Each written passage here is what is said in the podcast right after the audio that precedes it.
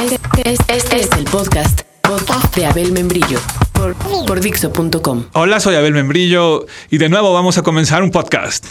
Este se llama Do you really want it? Do you really want it? Oh, juegue bonito. Podcast número 36.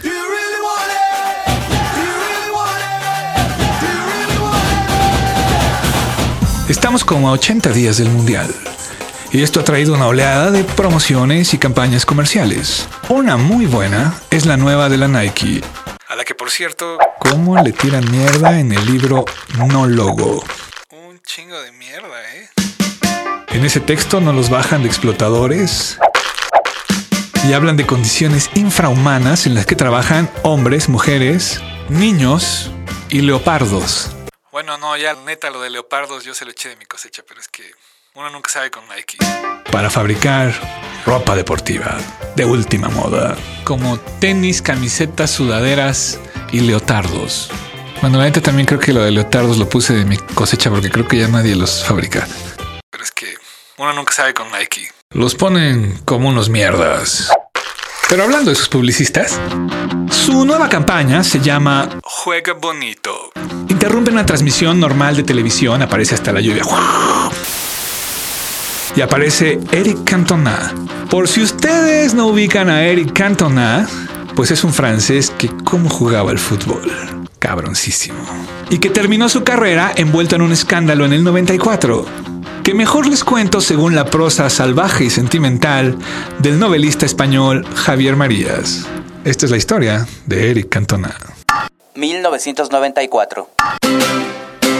La carrera del futbolista francés Eric Cantona ha llegado a su fin. Su club, el Manchester United, lo ha apartado del equipo por lo que resta de la temporada. También el seleccionador de su país lo ha repudiado, y aún le pueden caer sanciones mayores por parte de los organismos deportivos. El motivo es haberle propinado un acrobático puntapié a un aficionado del Crystal Palace. Así lo describe Javier Marías, porque en su prosa él se preocupa por el lenguaje. Pero yo diría que le rompió la madre con un pinche patadón. ¿Y para eso te mandé a Harvard? ¿Para oír tus majaderías? Sí es cierto, señora, yo siempre le digo lo mismo. Pinche puto. Bueno, como les decía, todo esto pasó cuando, expulsado por el árbitro tras haberle hecho una fuerte entrada a un rival, Cantona se retiraba hacia el vestuario. Al parecer, el aficionado le estaba diciendo todo tipo de barbaridades. Como suele ser costumbre de los aficionados del mundo entero. ¡Me cojo a tu mamá! ¡A tu esposa! ¡Ya! ¡Tu leopardo! Bueno, y ya lo de leopardo a cualquiera aprende. Digo, pónganse a pensar. Una cosa es la mamá, pero ¿el leopardo? Bueno, está bien, confesamos. Otra vez lo del leopardo ya fue de nuestra cosecha. Pero es que con Nike uno nunca sabe. La acción de Cantona ha sido inmediatamente condenada por dirigentes, entrenadores y periodistas y se le ha acusado de caprichoso e incorregible, ya que no es la primera vez que este genio muestra su rebeldía, su impaciencia o su sangre caliente. Lleva a cuestas una larga lista de incidentes y además, lea Baudelaire, ¡Un oasis de horror! ¡En medio de un desierto de aburrimiento! y a Montesquieu, La igualdad es el verdadero espíritu de la ley. lo cual, a excepción de Valdano, Guardiola, Pardesa y Marcial, no está aún muy bien visto en el ambiente futbolístico. Lo de leer, quiero decir. Escribe poesías y pinta cuadros. Es medio español de origen y los aficionados de sus ya numerosos equipos lo adoran, a él y a su fútbol. Siempre lleva el cuello de la camiseta subido, como si fuera el de una gabardina, y su concepción y ejecución del fútbol es una de las más imaginativas, voraces e inesperadas, a la vez artística y aguerrida de los últimos tiempos.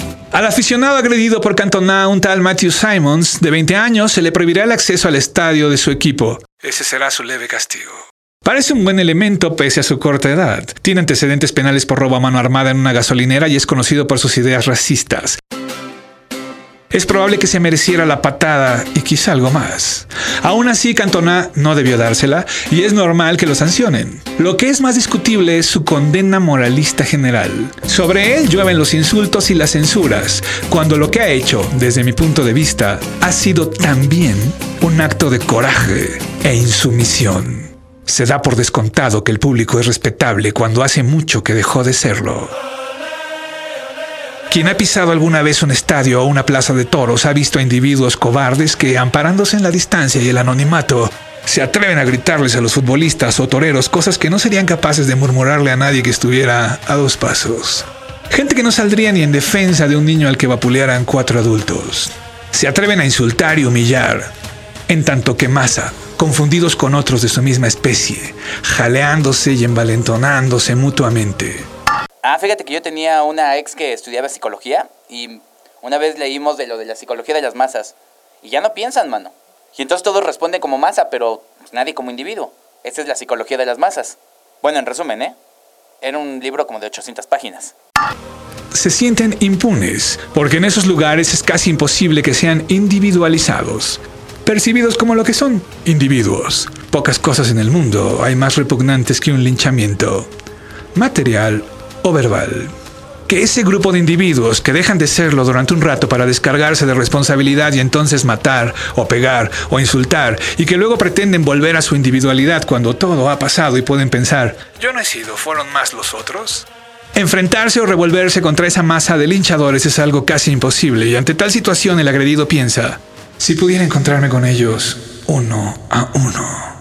Eso es lo que ha hecho el gran Cantona. Individualizar a alguien dentro de esa masa, señalarlo con el pie, más que con el dedo, sacarlo de su cómodo anonimato y darle su merecido. Sobre Cantona podrían haber caído en el acto 100 gandallas como Simons, que lo habrían matado ahí mismo, otra vez constituidos en multitud impune. El jugador corrió su riesgo y le echó valor. Si esta situación lo hubiéramos visto en el cine, no habríamos tenido dudas acerca de la reacción del héroe le habríamos aplaudido, seguramente. A veces me pregunto por qué no sabemos interpretar la vida real con la misma nitidez, con la misma ecuanimidad que una película o una novela. Y pienso que más nos valiera intentar verla así siempre, como una representación ficticia, fiándonos sobre todo de nuestro instinto de espectadores o lectores, que falla mucho menos que nuestro discernimiento de ciudadanos. 1994, Javier Marías. Bueno, pues en el anuncio, Cantona secuestra un noticiario de televisión, amarra a los conductores y dice, ahora al fútbol le han hecho cosas terribles. Veamos. Y pasan un video lleno de entradas cochinas, sucias, de jugadores haciendo tiempo, cancheando, como se dice en el foot, en vez de jugando al balón.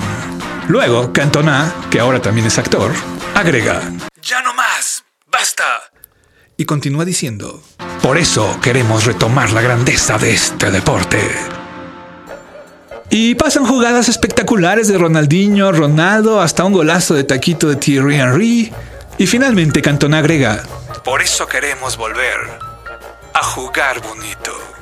Y sale el logo de la Nike con el eslogan, Juega bonito y se acaba el anuncio. Es un gran anuncio. Pero si lo pensamos un poco más, eso de jugar bonito, pues habría que recomendárselo a la Nike misma.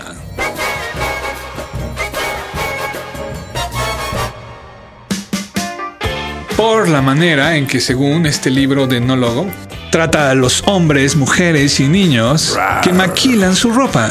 ¿Por qué no la Nike, en vez de hacer entradas sucias a nivel empresarial, de hacer tiempo y de canchear en el comercio internacional, no mejor se dice a sí misma, juega bonito. Y así pues este podcast lo único que quería es extender el eslogan y pedir eso. Juegue bonito, juegue bonito, juegue bonito. El patrón con sus empleados. Juegue bonito. El gobierno con sus gobernados. Juegue bonito. Los padres con los hijos. Juegue bonito. Y viceversa. Juegue bonito. Los novios con las novias. Juegue bonito. Cada uno en cada ámbito. Juegue bonito. Como dice Javier Marías, tal vez todo consista en vivir con esa especie de instinto narrativo. Juegue bonito. Volando entre las nubes, tu rostro veo dibujado en tonos blancos y azules como lo. Contigo muy lejos, pues te llevo en el pensamiento, suspiro y cierro los ojos para mirar. No puedo dejar de sentirte porque te has metido en mí. Ya no te saco ni en muerte, puesto que vives así. Soy Abel Membrillo y recuerden que lo que mata no es la bala, es el agujero. Acabas de escuchar el podcast de Bueno, está bien. Lo de leopardo ya fue de nuestra cosecha. por. Pregunta para ganar el documental del canal 6 de julio. En este podcast pusimos una rola de The Clash. Responde cómo se llama.